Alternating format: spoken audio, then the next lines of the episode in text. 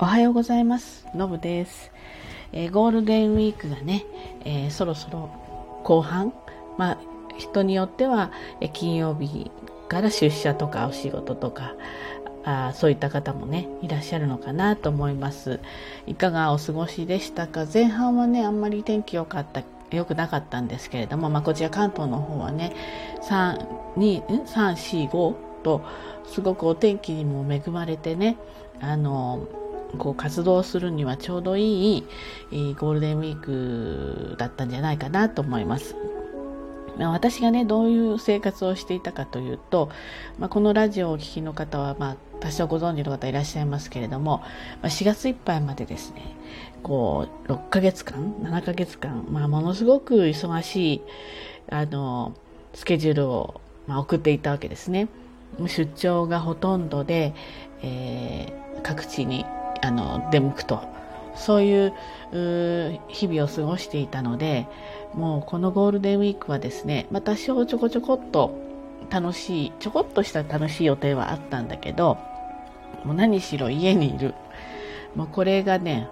超至福なんですよ私にとって。それであのえー、っと家で何をしているかっていうと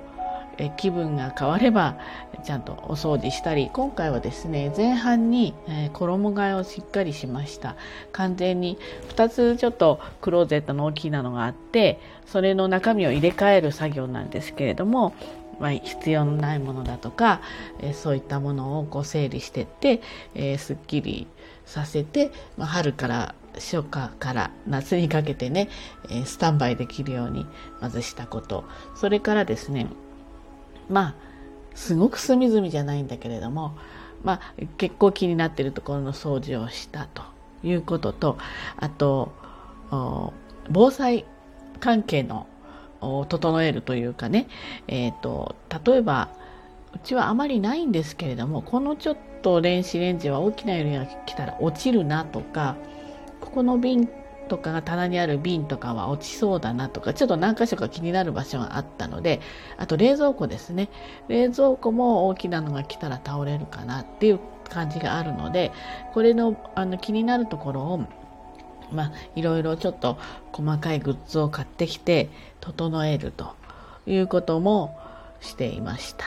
なのでこれ普段ね、あんまりできなかったことなので私としては、こういうこともちょっと楽しみの一つで、えー、やってみました。あとですね、実はあの去年の年末に少し会食が多くて、で、そこからまた1月からまあぶっ通しで忙しい、日々、まあ正月もね、多少摂取だのなんだの食べるので、体重が1.5から2ぐらい増えてしまいこれがねなかなか落ちずにいたんですね。で出張中はねやっぱりどうしても落ちない。あの外食してるわけではないんだけれどもただ家で作る食事とは違うので何かを買ってきたとしてもやっぱり少しコントロールが難しいんですね。あとストレスも結構かかるのでなんとなく腹67分目ぐらいでいいやっていう感じにならないんです。もう満腹に食べる習慣はないのでそこまでは食べないんだけれどもなんとなくダラダラと食べるっていうような感じなのでどうしても落ちないのでじゃあちょっとこのゴールデンウィークを使ってお食事の内容とあとあのこの期間だけね16時間ちょっと空腹時間を空けて開けるっていうあのありますよね。医師がちょっと推奨してる。プチ断食プチファスティングちょっとそういう感じかな。なのでそれをですね、えー、やっています。もう5日目ぐらいかな。これ全然苦じゃないのでもう夜5時頃食べてあと次の日は9時かな？ぐらいまで、まあ、口に入れない。左右ぐらいちょっと飲むっていう感じにしてもうこういうペースだと全然楽勝でできちゃうんですね。ですのでそれと食事の内容で、えー、ちょっと体を整える。体重できたらね変わってるといいんですけど整えるっていうこと。それからですね